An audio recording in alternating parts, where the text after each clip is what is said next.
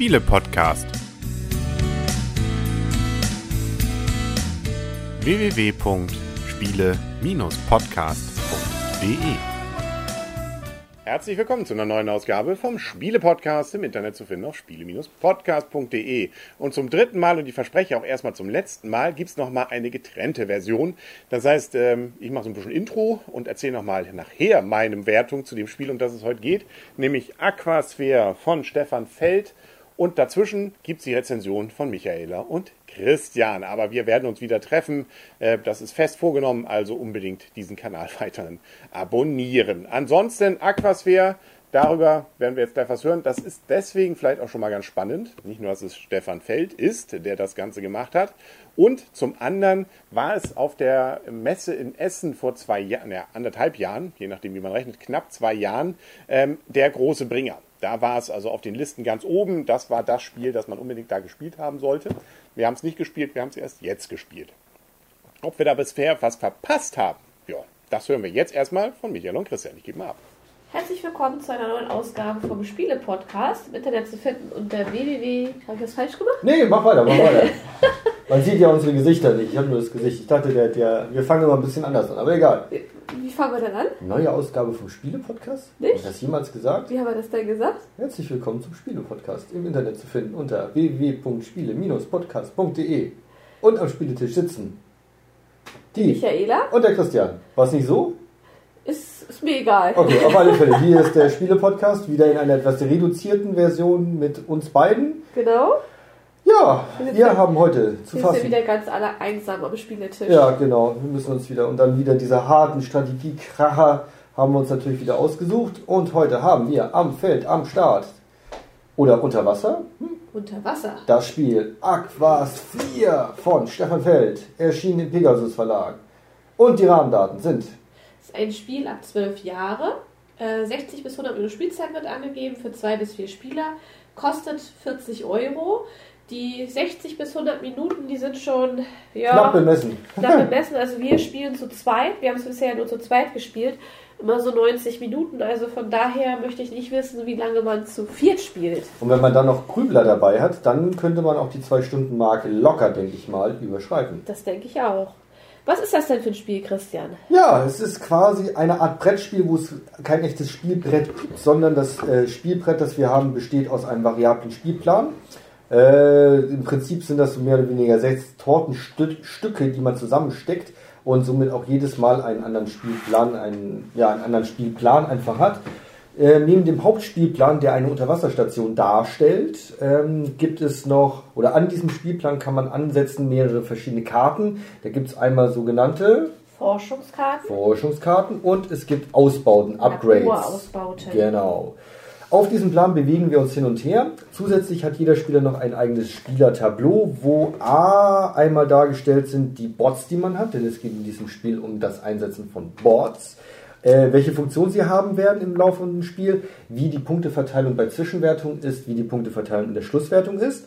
Dann hat man noch seine Art kleines eigenes Labor, das man über diese Upgrades, die Ausbauten entsprechend aufpimpen kann. Und dann gibt es noch einen zweiten, kleineren Spielplan, der A einmal die äh, Wissenssiegpunktleiste drumherum laufen hat.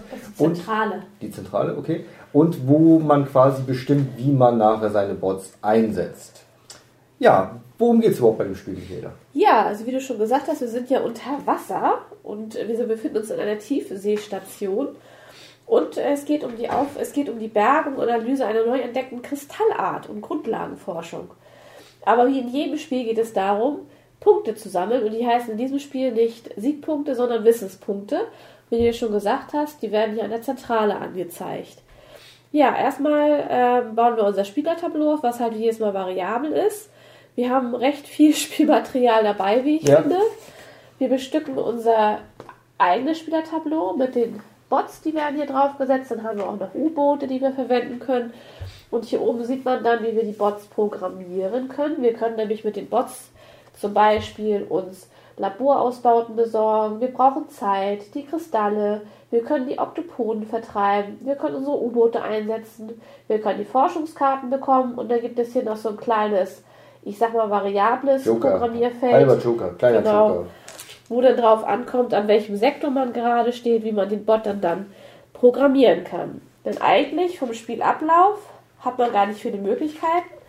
Entweder man programmiert einen Bot. Oder man setzt ihn ein. Oder man setzt ihn ein, genau. Wenn ich ihn programmiere, gehe ich halt in, diesem, in dieser Zentrale mit meinem Ingenieur auf ein Feld. Da wird dann angezeigt, wie ich das programmieren würde. Hier zum Beispiel mit einem Oktopoden.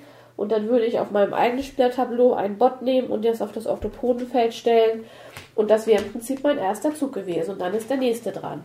Genau, wobei man eben sagen muss, man kann in dieser Zentrale nicht einfach wild hin und her springen, sondern Genau. man muss eben unten anfangen. Das heißt, man geht vom Startfeld aus und vom Startfeld aus verzweigt es auf zwei Felder, die jede Runde anders äh, programmiert sind. Das heißt, wenn ich zum Beispiel jetzt in unserem Beispiel, wenn der Videozuschauer sich das anschaut, auf der von uns aus linken Seite kann man halt eben auf Kristalle programmieren oder auf der rechten Seite kann man Oktopoden programmieren.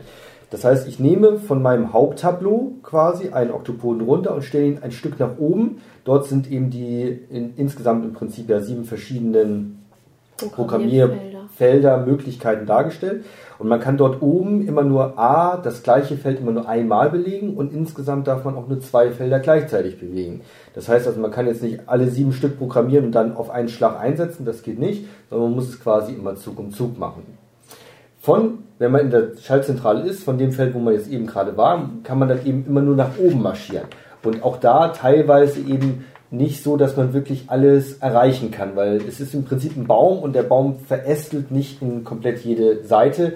Im obersten Drittel zum Beispiel, der ganz linke, ist vom ganz rechten nicht ähm, zu, zu erreichen, sodass man sich schon vorher überlegen sollte am, am Anfang seines Zuges, wo will ich grundsätzlich hin, damit man nachher nicht ein Feld benötigt, das man eben nicht mehr nutzen kann, weil man einfach nicht mehr hinkommt. Genau, richtig. Und die zweite Aktion ist dann halt, halt ähm, in meinem nächsten Zug könnte ich jetzt den Bot, den ich programmiert habe, die Aktion damit ausführen. Wenn ich jetzt zum Beispiel auf die Oktopoden programmiert hätte, könnte ich jetzt ähm, mit meinem Wissenschaftler erstmal in einen Sektor laufen, wo Oktopoden sind. Dafür muss ich in, äh, eventuell noch Zeiteinheiten abgeben, wenn ich durch Schleusen durchlaufe, durch die Sektoren und könnte dann diese Oktopoden bekämpfen und würde dann dafür Siegpunkte, äh, Wissenspunkte bekommen. Genau. Und im Prinzip jeder Teil der, der Unterwasserstation ist eben gleich aufgeteilt. Das heißt also, jeder Teil der Unterwasserstation hat eben diese Möglichkeiten, Kristalle zu nehmen, Oktoko Oktopoden zu bekämpfen, sich neue Zeitmarker zu besorgen, Forschung, Upgrades und so weiter. Und ähm, es geht unter anderem nachher darum, auch Mehrheiten zu haben. Das heißt, in jeder Station, in die man zuerst reingeht, wird ein Bot von einem selben halt eben reingesetzt. Damit hat man dort erstmal die Mehrheit. Kommt aber der nächste Spieler auch in diesen Raum rein, verschiebt er oder ver vertreibt ihn so halbwegs, sodass der eigene Bot erstmal in eine Verladestation ähm, geschoben wird. Das ist also eine Sache, weil diese Mehrheit an Stationen bringt nachher in einer Zwischenwertung bis zu sechs Siegpunkte und das ist schon eine relativ mächtige Art, an Wissenspunkte heranzukommen. Genau, wir spielen insgesamt nämlich vier Runden. Nach jeder Runde wird eine Zwischenwertung durchgeführt. Und da muss man auch aufpassen, das haben wir nämlich im ersten Spiel auch falsch gemacht. Auch in der letzten Runde gibt es erstmal diese Zwischenwertung und dann gibt es erst die Endwertung. Genau. Ja, und dann können wir eigentlich schon gleich zur Wertung kommen, würde ich Ja, also sagen. man könnte jetzt noch sehr, sehr viel dazu erzählen. Also am einfachsten ist es wahrscheinlich, wenn man sich nachher nochmal die Beispielrunde anschaut. Ähm, da sieht man eben A, den Spielablauf, B, welche Möglichkeiten man äh, echt hat, weil das jetzt rein akustisch nur zu, zu erklären, sprengt an der Stelle ein bisschen den Rahmen, Das weil es schon. Ein sehr umfangreiches Strategiespiel ist, äh, wie man es von Herrn Feld meistens auch nicht anders kennt. Und dann, finde ich, legst du heute mal los. Achso, ich dachte, weil du gerade schon dabei bist. Nee, ich wollte einfach nur die Überleitung machen. Okay. Ja, ähm, also ich würde erstmal sagen, das ist, ist für mich kein Gelegenheitsspielerspiel. Also wir haben für die Erarbeitung der Anleitung ähm, eine gute Stunde gebraucht. Äh, Die Anleitung ist aber sehr gut geschrieben. Das war das, äh, der Karton. Ähm, ist aber auch sehr umfangreich beschrieben, die Anleitung. Ähm, und was ich bei Mombasa zum Beispiel gesagt habe, was ich ganz gut fand, ähm, dass ich im zweiten Spiel nicht mehr so viel nachlesen musste. Hier war es so, ich hatte mir dann nach unserem Probespiel dann mal die Anleitung mal durchgelesen und haben wir erst gemerkt, wie viele Fehler wir eigentlich gemacht haben, wie viele Oh. Sachen wir nicht berücksichtigt haben. Dass man zum Beispiel, wenn man eine Forschungskarte nimmt, Siegpunkte, äh, Wissenspunkte bekommt, analog dessen, was in der Mitte liegt. Oder Ähm, wenn man Upgrades nimmt, dass man dort, wenn da äh, Buchstaben aufgemalt sind, dass man dort dann in die jeweilige Buchstabenstation auch einen reinsetzen kann, muss, genau, soll. Hm? Genau, also es waren diverse Fehler und auch, dass wir in der letzten Runde halt die Zwischenwertung nicht gemacht haben, ja. obwohl die auch noch vor der Entwertung gekommen wäre. Also, man, also ich musste hier noch viel nachlesen, auch so was diese einzelnen ich sag mal, ähm, Programmierfelder eigentlich bedeuten und was für Auswirkungen die haben. Also da musste ich schon einiges nachlesen. Also das Spiel ist schon sehr umfangreich, von daher aus meiner Sicht nicht gelegenheitsspielertauglich. Die Einarbeitungszeit mit einer Stunde finde ich noch ganz okay. Da gibt es auch Spiele, wo man manchmal vielleicht noch ein bisschen länger dran sitzt, obwohl die Anleitung, wie gesagt, ja auch nicht gerade kurz ist. Ähm, von der Spieltiefe und von den Spielmöglichkeiten finde ich es auch sehr umfänglich. Man kann so viel machen und es ist auch eher ein Grüblerspiel und dadurch zieht sich das auch schon eher so ein bisschen in die Länge. Wobei es ist mir jetzt mit den anderthalb Stunden bisher noch nicht zu lang vorgekommen, aber ich selber habe für mich auch gemerkt, wie häufig ich, ich dort länger nachgedacht habe, wenn ich jetzt das mache, dann passiert das. Und wenn ich jetzt das mache, das. Und ähm, es gibt nämlich auch noch einige Sondermöglichkeiten, wenn man zum Beispiel drei Zeit abgibt, darf man im eigenen Zug einmalig auch nochmal einen Bot, das ist wie ein Sonderzug quasi, nochmal auf dem Feld programmieren. Oder wenn man einen Bot zurücknimmt von einem programmierten Feld, dass man zwei Zeiteinheiten bekommt. Also es gibt da viele Besonderheiten und viele Sachen zu bedenken. Ähm, von daher ist die Spieltiefe wirklich schon, finde ich, sehr tief und auch die Möglichkeiten, an Punkte zu kommen. Und von daher ist es auch sehr variabel. Das heißt, es, das Spiel kann jedes Mal anders verlaufen. Man weiß ja auch schon gar nicht, wie in dieser Zentrale jedes Mal die Programmierfelder dann belegt sind. Das kommt auch noch mit dazu. Der Spielplan ist jedes Mal variabel Aufbau. Also es hat, steckt schon sehr, sehr viel in diesem Spiel drin. Man muss das echt ein paar Mal gespielt haben, um dann wirklich reinzukommen, um das auch richtig dann zu verstehen und ich finde auch, um das richtig nachher umsetzen zu können. Nichtsdestotrotz gefällt mir das Spiel aber sehr gut. Aber wie gesagt, ich habe schon gemerkt, ich bin da selber auch viel in die Grüblerei reingekommen. Also von daher 60 Minuten finde ich schon sehr stramm mit der Spielzeit. Ähm, man hat auch viel Interaktion, allein schon durch dieses Vertreiben, dass man immer gucken muss, ich möchte eigentlich gerne noch die Mehrheit haben. Was könnte vielleicht Christian noch machen in dieser Runde? In welchem Sektor wird er das noch einsetzen? Wo muss ich aufpassen, damit ich nachher noch die Mehrheit bekomme? Und, und, und. Also es gibt da so viele verschiedene Möglichkeiten. Ähm, ja, lange Rede, kurzer Sinn. Ähm, mir gefällt das Spiel sehr gut. Von mir bekommt das Spiel eine 8. Ich spiele das Spiel sehr gerne wieder, aber man muss sich halt auch bewusst sein, dass es halt kein einfaches Spiel ist und dass man da auch ein bisschen Zeit für braucht. Genau. Die, wie, wie nennen wir das immer so schön? Die Downtime? Die, Down, äh, die Downtime, ja. Ja, ich sag's immer falsch, ne? Ich sag immer Downtown. Nee. ja, ja, genau. genau also ich kann mich da wirklich vollumfänglich anschließen, wobei ich sagen muss, es ist halt eben ein Strategiespiel und ich finde, bei einem Strategiespiel darf man eben auch Zeit investieren oder muss man auch irgendwie nicht, das, das spielt man nicht so runter wie einfach irgendwie jetzt Mau Mau oder irgendwie ein relativ simples Partyspiel oder sonst irgendwas. Äh, weil es eben ein Strategiespiel ist, denkt man drüber nach, über den Zug. Ähm, es ist natürlich ein Stefan Feld Strategiespiel, muss ich an der Stelle auch ganz klar sagen was eben, was Michaela auch sagte, schon seine Tücken hat und bis man wirklich so die Regeln so drauf hat, dass man sie wirklich in seinem Zug vollumfänglich berücksichtigt, das kostet mindestens zwei Spiele. Das, das muss man einfach einkalkulieren.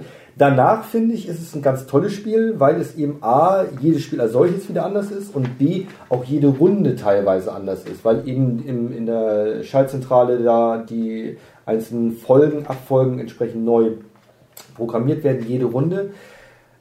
Ich persönlich finde, für ein Zwei-Personen-Spiel ist es ein ganz tolles Strategiespiel. Deshalb gebe ich hier im Zwei-Personen-Spiel sieben Punkte. Ich glaube allerdings nicht, dass es mit mehr Leuten besser wird, weil dann diese Downtime sich ja irgendwo exponentiert und es wird einfach immer mehr. Und der Erste, der jetzt seinen Zug gemacht hat, müsste dann ja erstmal warten, bis alle drei anderen durch sind. Und ich glaube, dann ist es wirklich zu zu lang einfach, die, die Überlegungszeit, weil so viele Möglichkeiten da sind und haben dann wirklich alle drei anderen auch ihren Zug gemacht, ist ja das Spielbrett in sich schon mal wieder komplett anders. Es sind Karten weggenommen worden, es sind Mehrheiten verschoben worden und so weiter. Das heißt, man kann dann auch erst wirklich überlegen, was will ich denn jetzt überhaupt machen aufgrund der veränderten Situation auf dem Spielbrett. Von daher für ein Zwei-Personen-Strategiespiel wirklich gut, deshalb sieben Punkte. Ich glaube, wie gesagt, wir haben es zu viert nicht ausprobiert. Im mehr als zwei Personen Spiel würde es mir dann doch zu viel Zeit kosten, die man eben nicht nutzen kann, wo man sich selber irgendwie eine neue Strategie überlegt, weil sich der Spielplan eben so massiv verändert. Ja, finde ich gut, dass du mal gesagt hast, habe ich auch vergessen zu sagen. Also wir haben es noch nicht mit mehr als zwei Spielern gespielt, aber es wäre für mich jetzt auch kein Spiel, was ich so, also es ist für mich eher ein Zwei-Personen-Spiel, weil wie du schon sagst, die Spielzeit wird, glaube ich, auch zu lang, zu dritt oder ja. zu viert. Also ich würde es auch gar nicht zu dritt oder zu viert ausprobieren wollen. Da gibt es andere Spiele, die ich dann lieber zu dritt oder viert ausprobieren wollen würde. Ja, Und weil auch die neuen natürlich dann auch ein, zwei Probespiele brauchen, um auch genau. das Gefühl zu kriegen, äh, wie es funktioniert, auch alle Regeln zu verstehen. Also selbst wenn man das Spiel erklärt bekommt, ähm, wird man nach einer Runde oder nach einem Spiel nicht alle Regeln parat haben. Genau. Ist einfach so. Dafür Richtig. ist es wirklich zu, zu groß. Wobei Größe ja nicht schlecht ist. Also ich mag so, so Spiele ja unglaublich gerne, bloß es ist einfach dann doch zu groß, um mit mehreren Leuten das schön runterzuspielen. Gibt's, da gibt es so. andere schöne Spiele, ne? Genau, richtig. Auch von Herrn Feld an der Stelle. Richtig. Ja, kommen wir dann auch noch zu meiner Wertung von Aquasphere. Ich muss sagen, also zumindest zu zweit, und ich habe es nur zu zweit ausprobiert, funktioniert gut. Also kann man nichts gegen sagen. Das ist ein schönes Spiel, hat auch ein, zwei neue Ideen, gerade ähm, dieser äh, Mechanismus, äh, dass man zum einen auf diesem einen Feld sehen kann, welche äh, entsprechenden Funktionen kann ich jetzt überhaupt noch nutzen und auch mit der anderen Figur gegen entsprechende Zeiteinheiten dann mich überhaupt erst bewegen kann.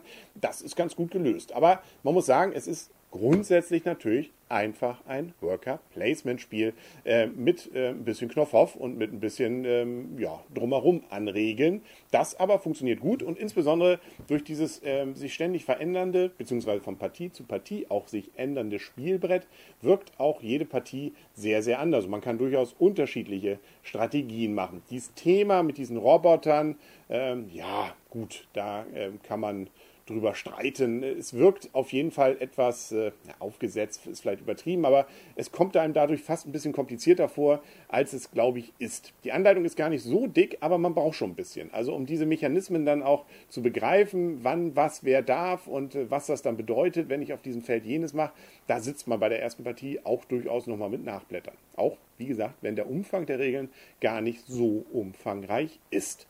Ähm, deswegen von meiner Seite ein Spiel, das ich gerne wieder spiele, ein gutes Spiel, acht Punkte auf jeden Fall wert. Aber ähm, ja, man muss natürlich auch ein bisschen Platz haben. Ne? Das Ganze muss sich ja aufbauen. Man braucht auch ein bisschen wieder zum Aufbauen. Ähm, danach funktioniert zu zweit gut. Also angegeben ist ja hier 60 bis 100 Minuten. 90 Minuten haben wir, glaube ich, so ungefähr zu zweit. Manchmal, je länger man spielt, öfter man spielt, auch ein bisschen kürzer gespielt mit vier Personen. Ja, ähm, hat man schon auch ein bisschen Downtime, vermute ich, weil jeder auch ein bisschen grübeln darf, was er denn da jetzt wohin dann setzt. Auch wenn die Einschränkungen durchaus da sind, was geht, aber nö, ansonsten schönes Spiel. Das war's, auch von meiner Seite und beim nächsten Mal dann wieder zu viert. Ich freue mich. Dranbleiben. Bis dahin und tschüss.